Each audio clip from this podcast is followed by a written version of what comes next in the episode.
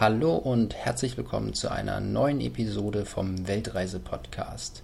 In der heutigen Episode interviewe ich Christina Lunemann, die gemeinsam mit ihrer Familie immer wieder auf Reisen geht. Kurze Reisen von drei bis vier Monaten, obwohl die Kinder zur Schule gehen und äh, ein Haus in Deutschland auf sie wartet. Wie das funktioniert, wie die Kinder aus der Schule immer wieder rausgenommen werden können und was dafür notwendig ist, das hört ihr in der heutigen Folge. Ich freue mich. Viel Spaß. Du hörst das Meer rauschen und träumst ständig von Reisen? Du hältst permanentes Reisen für unmöglich? Wie finanziere ich eine Reise? Worauf muss ich achten? Und geht das auch mit Kindern? All das erfährst du im Weltreise-Podcast gratis von erfahrenen Reisenden und Experten. Höre spannende Geschichten und lass dich inspirieren. Reisen ist die Sehnsucht nach dem Leben. Wir helfen dir dabei. Ja, ich freue mich, dich heute hier, Christina, äh, zum Interview gewinnen zu können. Wir haben uns ja kurz kennengelernt in Indonesien. Ähm, ich habe dich kurz vorgestellt. Magst du dich unseren Hörern vielleicht äh, einmal selber noch kurz vorstellen? Das mag ich sehr gerne. Ja, hallo, mein Name ist Christina Lunemann. Ich bin 39 Jahre alt und ähm, ich reise schon immer sehr gerne und als wir eine Familie gegründet haben, wurde das mit dem Reisen irgendwie ein bisschen komplizierter. Wir waren die ersten Jahre an der Nordsee und haben überlegt, nee, unseren Reiseträumen müssen wir folgen und das Herz schlägt wirklich für Abenteuer und deshalb sind wir jetzt so eine kleine Reisefamilie geworden und wohnen aber trotzdem noch im schönen Münster. Wenn du sagst der wir, dann sprichst du von deinem Mann und deinen beiden Kindern? Genau, ich spreche von meinem Mann Pitt und meinen zwei Kindern. Neo, der ist elf und wir haben noch eine Miller, die ist neun. Ja. Und äh, mhm. du hast gerade schon gesagt, dass ihr an der Nordsee schon immer das Gefühl hattet, ihr müsstet reisen und jetzt mittlerweile im Münsterland lebend äh, sogar noch intensiver am Reisen seid. Als wir uns in Bali begegnet sind, wart ihr gerade auf einer viermonatigen Reise, wenn ich mich richtig erinnere. Aber es war nicht die erste. Erzählt mal euren Reisestil. Ja, wir haben 2011 das erste Mal eine Reise gemacht und ähm, haben aber im Vorfeld irgendwann, 2008 ist meine Tochter geboren, kam so ein bisschen die Gedanken, okay, jetzt haben wir zwei Kinder.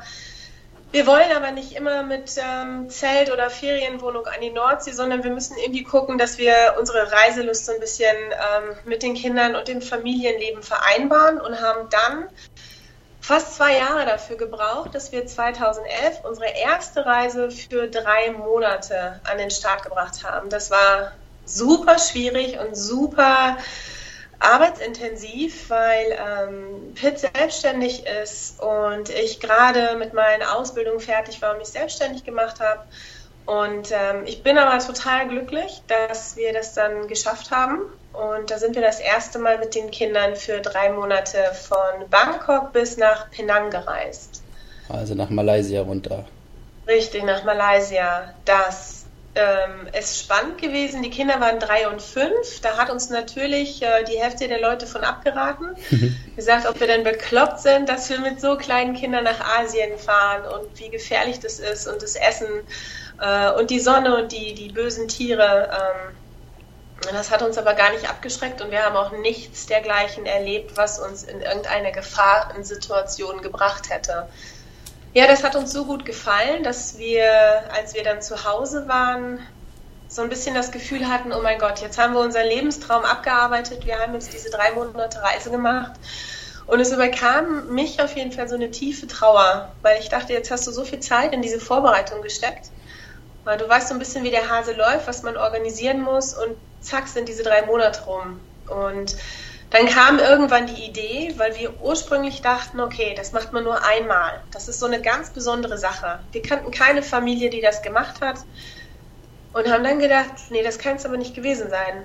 Ne, warum sollte das jetzt nur dieses eine Mal stattgefunden haben? Und wir machen das nochmal und haben dann in 2013, zwei Jahre später, das Ganze im Prinzip nochmal aufgerollt die ganze Organisation nochmal gemacht und sind dann nochmal für drei Monate weg gewesen, haben unsere Ziele dann ein bisschen ähm, weiter auseinander gehabt, waren wieder in Thailand, ähm, sind in Laos gewesen, sind in, durch Kambodscha gereist, haben Freunde in Taiwan besucht.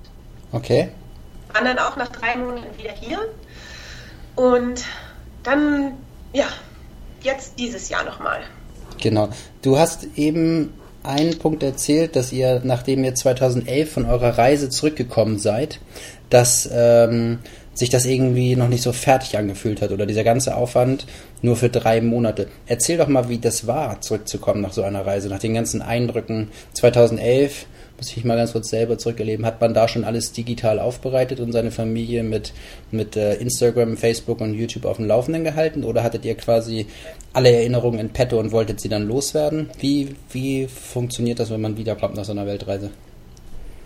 Ja, also ich hatte 2011 kurz vor der Reise von einer Arbeitskollegin meines Mannes ein altes iPhone bekommen.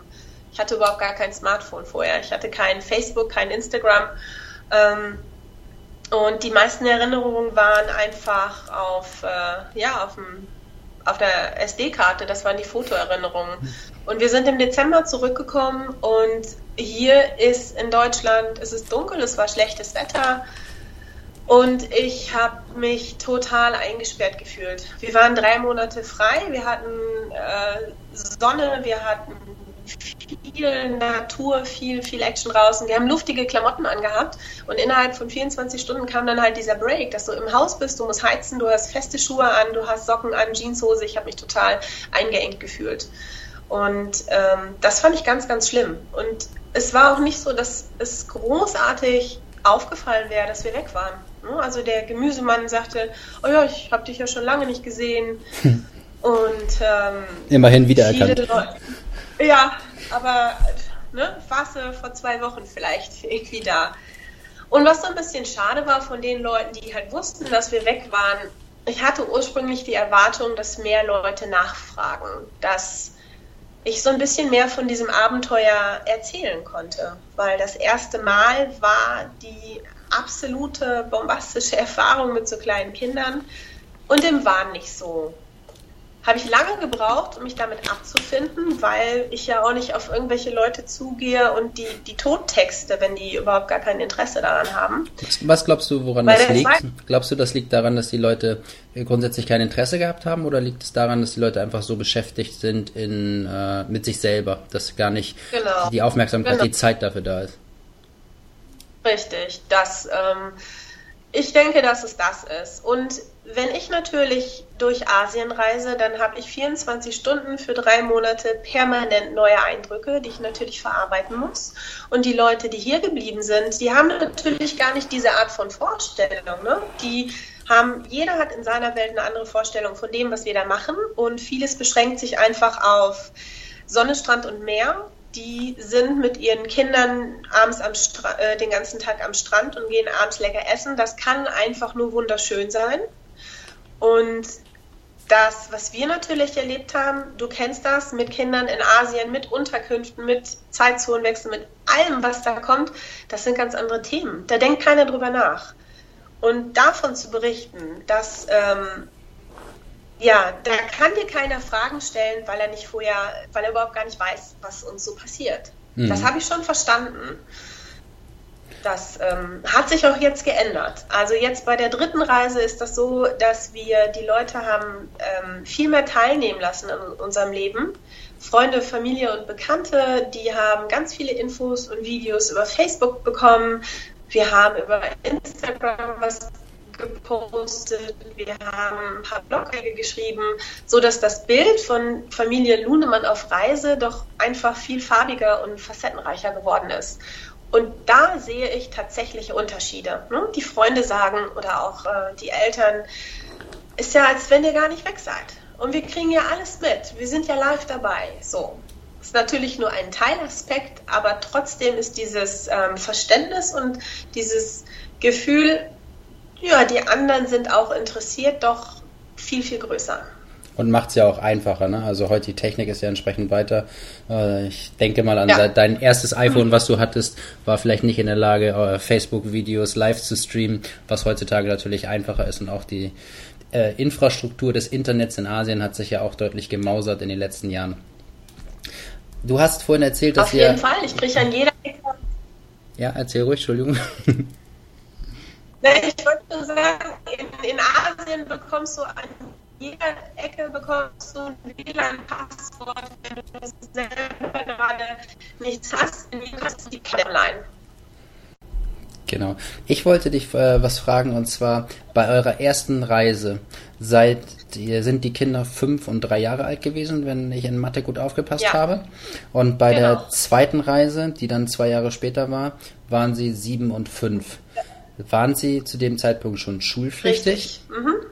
Jetzt erzähl mal das große Geheimnis. Ja, Wie funktioniert das?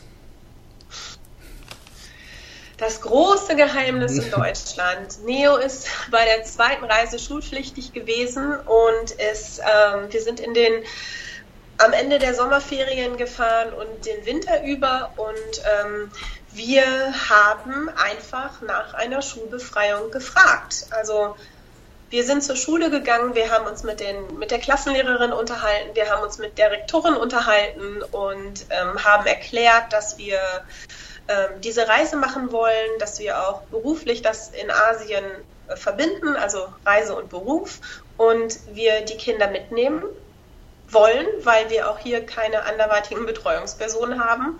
Und dann ist das gar nicht so unglaublich schwierig gewesen. Also es gibt in Deutschland ähm, pro Bundesland ganz unterschiedliche Möglichkeiten, wie das gehandhabt wird. Und wir haben tatsächlich für diese Zeit eine Schulbefreiung bekommen. Das heißt, ihr seid auf die Schule zugegangen, habt denen das Anliegen ja. ordentlich mit diesem Zeitrahmen von drei Monaten auch aufgegeben, genau. ähm, habt das dann ja. verknüpft mit einer beruflichen Argumentation von Pitt mhm. Und ähm, dann äh, gibt es ja. ja immer viele Beispiele, dass man entweder auf offene Ohren bei der Schule trifft oder eben nicht. Und ähm, bei euch hat es einfach geklappt. Bei uns hat das geklappt und das ist aber auch so ein bisschen Vorbereitungszeit gewesen, denn ich finde auch immer, wie man in den Wald hineinruft, so schallt es auch wieder heraus. Wir haben uns also im Vorfeld überlegt, ähm, was können wir als Eltern leisten und wie können wir das leisten, dass das Kind im Dezember war es bei uns dann nahtlos äh, in die Klasse wieder einsteigen kann. Das heißt, wir haben also vorgeschlagen, so und so können wir uns das Unterrichten vorstellen. Wir können die Unterlagen mitnehmen und wir können per, per Skype oder per ähm, WhatsApp und ähm, so war das schon mal sichergestellt, dass der Unterrichtsstoff diese drei Monate weiter unterrichtet werden kann. Äh, mein Mann und ich, wir sind vom Studium her beide Pädagogen, also haben uns da schon so ein bisschen in der Lage gesehen, dass wir das ähm, schaffen. Und ja, geschafft haben wir es auch. Es war nicht einfach. Wie haben denn die Kinder das auf?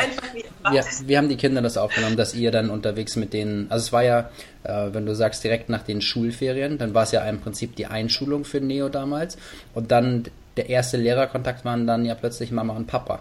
War das ein Problem? Nee Mm, es war das zweite Schuljahr. Ah, okay. Das erste Schuljahr war beendet und es war das zweite Schuljahr. Ähm, damals war das sehr, sehr schwierig, weil ähm, Miller, seine Schwester, musste noch nichts für die Schule tun. Ja. Und ähm, dass er was machen musste, fand er natürlich blöd. Und es gab immer Situationen, wo es einfach schwierig war, wo es anstrengend war, wo er lieber surfen wollte, als zu lernen. Bei dieser Reise ist es so gewesen, dass äh, beide Kinder schulpflichtig sind und beide Kinder wirklich auch eine Menge an Lernstoff mit hatten. Und jetzt das Fazit ist, ich werde, wenn wir nochmal so eine Reise machen, mich nicht mehr in die Mutter- und Lehrerin-Situation begeben. Ähm, das birgt einfach nur Probleme. Das gab wirklich oft Streit. Wir haben zwar das Lernpensum geschafft, ähm, wir haben das nachher aber umgestellt. Wir haben viel mit dem Internet gelernt, viel mit YouTube-Videos und ähm, ich möchte nicht mehr unterrichten wollen. Meine eigenen Kinder nicht. Das äh, kann ich ganz klar sagen. Das heißt aber auch, Ausblick für die Zukunft, ihr stellt euch weiterhin vor, so kurze Reisen zu machen, kurz in Anführungsstrichen, immer mal drei, vier Monate auszusteigen und dann ähm, den Kindern eben das Lernpensum unterwegs über da gibt es äh, mit Sicherheit einige Möglichkeiten an Lernsoftware, die du am Ende nochmal gerne erwähnen magst, weil wir in dem gleichen Dilemma stehen. Ja, mehrere Sachen in einem. Also die Kinder haben auf jeden Fall die Freunde im Moment lieber als Asien ja. und haben für sich so ein bisschen mit dem Thema Asien auch abgeschlossen.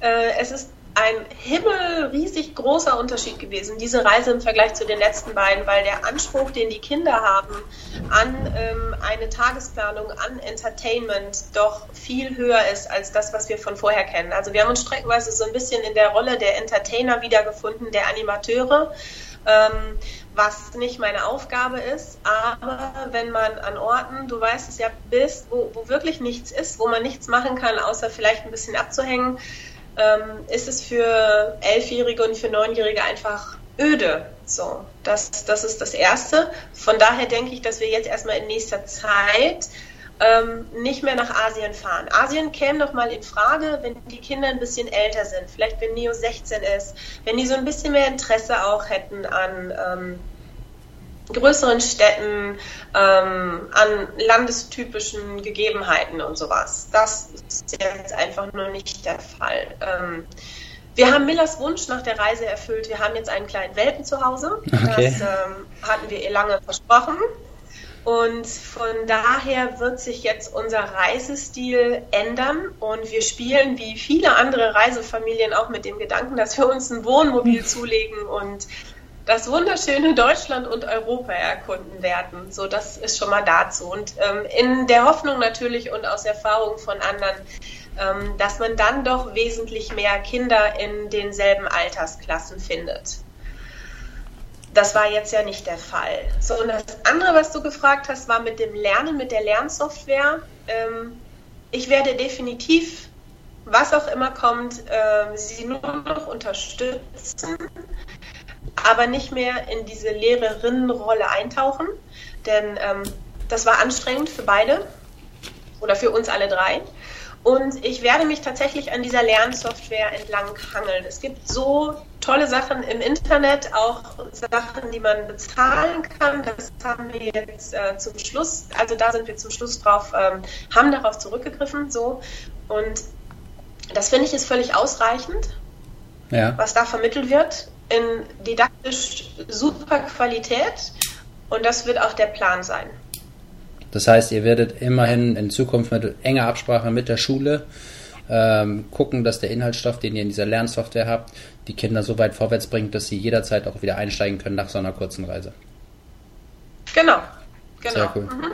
Jetzt fragt sich natürlich jeder, der jetzt zuhört, das klingt. Hat für uns auf jeden Fall sehr gut geklappt.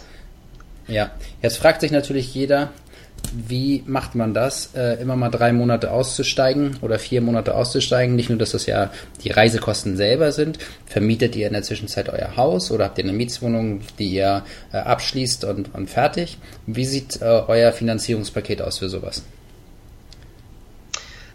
Wir haben ein Haus in Münster, das ähm, hat die ersten beiden Male leer gestanden und wir haben das diesmal so gemacht, dass äh, für die Anfangszeit ein Freund hier gewohnt hat und ähm, wir machen das so, dass wir im Vorfeld eine Menge gespart haben. Wir haben jetzt für diese letzte Reise unser Auto verkauft, um nochmal mehr Geld in die Reisekasse zu bringen. Und wir haben uns seit 2010 damit beschäftigt, wie wir unsere Kosten im ähm, Alltag reduzieren können. Also, dass man wirklich mal klar Schiff macht und guckt, was habe ich für Abos, wo geht mein Geld hin, was kann ich reduzieren, brauche ich das wirklich noch, habe ich noch irgendwelche ähm, Verträge laufen, die ich gar nicht mehr nutze. Also zum Beispiel das Fitnessstudio, wo man aber schon die letzten sieben Monate oder so nicht hingegangen ist. Ähm, das war das eine, was wirklich auch nochmal eine Klarheit gebracht hat, was finanziell möglich ist. Ja. Dann ist es so, dass wir ganz viel in unserem Besitz, von unserem mehr so viel. Ich will nicht sagen, dass wir so minimalistisch sind wie ihr. Bei euch ist es ja nochmal, also wenn man jetzt euer Reisegepäck anschaut, eine komplett andere Nummer. ähm, aber trotzdem ist es so, dass es sich so ein Gefühl über die Jahre entwickelt hat, okay, wir brauchen gar nicht mehr. Wir gehen hier zu Hause relativ wenig aus, wir gehen selten ins Kino. Die Kosten, die wir hier an Entertainment oder an, an wie nennt man das, an Lifestyle oder so hat, die sind gering. Ja. Und anderthalb Jahre vor jetzt dieser letzten Reise ist es wirklich so gewesen, dass wir überlegt haben, hey, brauchen wir das jetzt? Brauchen wir das jetzt wirklich oder sparen wir lieber für Asien? Und dann kommt man in so ein, bei mir ist das wie so ein Flow. Also auch wenn ich denke, ich müsste jetzt das neueste T-Shirt oder so haben, ich das wirklich? Nein, ich spare lieber für Asien. Ähm, das tatsächlich hat eine Menge gemacht. Und wir versuchen in Asien schon so günstig wie möglich zu leben und zu reisen. Wir essen auch wie ihr einheimisch. Wir sind nicht in Fünf-Sterne-Hotels. Wir wohnen in relativ einfachen Unterkünften. Und dann kann man für die Zeit in Asien, je nachdem, wo man ist natürlich, Australien hat jetzt auch ein Riesenloch in unsere Reisekasse gerissen, kann man aber gut leben. Und auch befriedigt leben. Also ne? nicht, dass man jetzt denkt, das ist ganz, ganz fürchterlich und man ist am Geld. Nein, das ist alles top ausreichend. Was ich wissen ja. wollte von dir ist, müsst ihr von unterwegs aus arbeiten oder habt ihr die Zeit, die ihr reist, tatsächlich komplett frei zur Verfügung, äh, alles zu genießen? Also ich habe die Zeit meistens frei und ähm, kann genießen. Und ähm, Pitt hat mittlerweile eine Position erreicht, wo er ganz prima mit seinem iPad arbeiten kann. Also Pitt ist der klassische digitale Nomade, wenn man das so sagen kann. Und ich bin gerade dabei, mein Online-Business aufzubauen und ähm, ich bin Therapeutin hier in Münster in der Offline-Welt und in der Online-Welt arbeite ich als Baby Blues Coach und arbeite gerade daran, ähm, Online-Kurse zu gestalten und, und fertig zu machen. Ja, das, das habe ich gemacht. Wenn das steht, dieses Konzept, dann hoffe ich, dass ich auch eine adäquate Einnahmequelle bin, wenn wir weiter reisen. Cool. Kann man da schon äh, auf irgendeiner Internetseite was nachgucken oder das mitverfolgen? Weil es gibt ja nicht nur Leute, die jetzt den Podcast jetzt hören, sondern vielleicht auch in zwei Jahren. Und dann ist das Angebot ja. längst online. Magst du uns das verraten? Ja, das ist natürlich längst online. genau, die Webseite ist www.babybluescoaching.de. Babyblues Coaching. Und in zwei Jahren gibt es diverse Online-Kurse auf dieser Seite. Alles zusammengeschrieben, gehe ich von aus. Wir schreiben das auch nochmal in die Show Notes mit rein. Babybluescoaching.de. Genau. Ja, cool. Genau, alles zusammengeschrieben. Sehr schön. Wie fühlt es sich denn jetzt momentan an, in Deutschland zu sitzen und einen mega verregneten Sommer zu haben, während man weiß, dass der Rest der Reisefamilie oder der Reise, äh, des Reisezirkuses äh, gerade die Sonne in Asien genießt? Tatsächlich ist das gar nicht so schlimm, lustigerweise, weil diesmal sind wir im Sommer zurückgekommen. Und gerade gucke ich aus meinem Fenster, sehe die Palmen im Garten und ähm, finde es super, super sonnig. Und wir haben es tatsächlich so gemacht dieses Jahr, das kann man gar nicht glauben, dass wir zwei Wochen eher zurückgeflogen sind. Wir haben ein Flex-Ticket gehabt und haben in Thailand entschieden, wollen wir noch zwei Wochen in Thailand bleiben, nochmal auf eine Insel mit Sonne, Strand und Meer oder fahren wir nach Hause und kümmern uns um die Freunde und den Hund, den wir bekommen. Und die Familie hat einstimmig dafür entschieden, dass wir zwei Wochen eher nach Hause fahren. Und wir sind tatsächlich alle richtig glücklich. Ich muss nur so darüber lachen, weil ähm, du auf deinem Facebook-Profil und deinem Instagram-Profil immer deine Post mit einer Ironie versiehst. Und äh, da hatte ich neulich gelesen, ist das schon Münster, ein Tag trocken, war das alles Sommer. Äh, irgendwie so, ich krieg's nicht mehr genau, da müsst ihr mal gucken, aber äh, also, oh. da, ich habe da mitgekriegt, dass, ja. der, dass der Sommer in Deutschland momentan ach, echte Kapriolen spielt. Der Sommer in Münster, der ist ja, also das ist ja täglich neu hier. Ne? Das ist jeden Tag anders. Und heute scheint die Sonne, aber ich weiß, welchen Post du meinst. Und äh, der Tag war fürchterlich dunkel und ich glaube die paar Tage davor und danach auch. sehr schön. Ja, Christina, ich danke dir erstmal für deine Zeit, für die ganzen Informationen. Ich glaube, das ist sehr inspirierend für wirklich sehr viele Familien, die vielleicht nicht gleich auf Open-End-Reise gehen wollen, sondern die nach so einem Modell dazwischen suchen oder die auch ähm, aus beruflichen Gründen irgendwie immer mal wieder nach Deutschland müssen. Und ich muss auch sagen, für uns auch sehr inspirierend, äh, weil wir auch noch nicht wissen, was dann in ein, zwei Jahren kommt und ähm, wie ihr euch mit der Schule arrangiert habt. Ähm, das ist, ja, das macht Lust. Das finde ich ein ziemlich interessantes Modell, was ich unheimlich gerne hier im Podcast vorstellen wollte. Insofern vielen lieben Dank, dass du die Zeit genommen hast, dass du das vorgestellt hast. Und ähm, wenn du noch weitere Empfehlungen hast, dann schreiben wir sie alle irgendwie in die, du hattest ja Lernsoftware erwähnt und solche Geschichten, YouTube-Kanäle. Ja. Das schreiben wir alles noch in die äh, Shownotes mit rein, dass jeder, der Hörer, dann auch die Chance hat, von deinem Wissen zu profitieren. Ja, ich hätte noch so einen letzten abschließenden ähm, Satz oder, oder Tipp. Natürlich. Für viele Leute ist es mit Schule für viele Leute ist es mit der Schule ja immer so eine Hürde und da ist mein Tipp, geht einfach hin. Stellt vor, was ihr machen wollt und mit den Gründen, warum ihr das machen wollt und, und wie ihr euch vorstellt, dass ihr die Kinder während dieser Zeit unterrichten könnt oder was auch immer ihr für Konzepte habt. Ähm, genau, das, das finde ich ganz wichtig. Und bei uns ist es jetzt so gewesen, je älter die Kinder werden, das werden auch einige Reisefamilien schon kennen, ändern sich die Bedürfnisse total. Ich kann sie jetzt nicht mehr an den Strand setzen und sagen, hey, baut Burgen. Die haben sonst die besten Sachen am Strand gebaut. Jetzt, so Neo ist am Anfang der Pubertät, ändert sich alles und da muss ich tatsächlich als Mutter oder wir als Eltern sehr sensibel sein und einfach schauen, wie die Kinder sich entwickeln und was für Bedürfnisse da sind und dem oder daran im Prinzip meine Reisepläne und, und Reiseroute anpassen, weil ansonsten ist es stressig. Haben die Kinder das dann, war's. du hast gesagt äh, vorhin, da muss ich nochmal ganz kurz einhaken, du hast vorhin gesagt, Asien können sich jetzt nicht so vorstellen. Habt ihr noch andere Regionen der Welt irgendwie im Auge, dass ihr sagt, wir machen mal Südamerika oder eine Amerikareise oder ähm, sowas irgendwie? Wir sind tatsächlich vor zwei Jahren schon mal für vier Wochen in den USA gewesen und haben eine tolle Reise gemacht. Das äh, wäre auch nochmal ein Wunsch, so jetzt gerade aus politischen Gründen würde ich da nicht hinfahren und würde tatsächlich erstmal ähm, Europa als Reiseziel nehmen. Das kenne ich. Ich war schon auf ganz vielen fremden, in fremden Ländern, aber halt nicht in Europa. Ist schon irgendwie, also nicht viel. Das muss ich nachholen. Aber du hast ja noch Zeit, ihr seid ja noch jung. Die Kinder Jawohl. machen das. genau. Sehr schön. Ich danke dir auf jeden Fall für deine Zeit. Ja. Und dann. Ähm, Wir schauen mal, wo die Reise geht. Genau, alles klar. Ich danke dir. Lieben Dank, danke.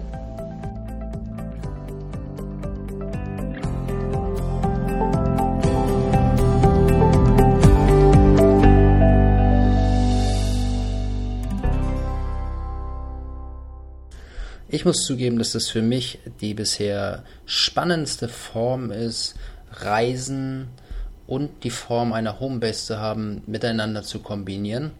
Ähm, ich bin sehr angetan gewesen, als ich das erste Mal davon gehört habe, dass ich also in einem persönlichen Gespräch die Christina damals auf äh, Bali viel, viel mehr noch gelöchert habe und bin mir auch sicher, wenn ihr Fragen habt, dann fragt sie einfach direkt bei Facebook oder bei Instagram. Alle Informationen zur heutigen Episode findet ihr in den Shownotes. Das geht ganz einfach, wenn ihr das über den Podcast Player von Apple hört. Könnt ihr einfach oben auf das Bild klicken und ihr seht die Shownotes. Oder natürlich ganz bequem auch auf www.weltreisepodcast.de wird das alles in einem wunderbaren Beitrag dort zusammengefasst. Für mich als Feedback oder auch um den Podcast entsprechend bei iTunes zu pushen, damit wir noch mehr Menschen mit der Message des hervorragenden Reisens erreichen können. Ich bedanke mich bei dir und verbleibe bis zur nächsten Folge.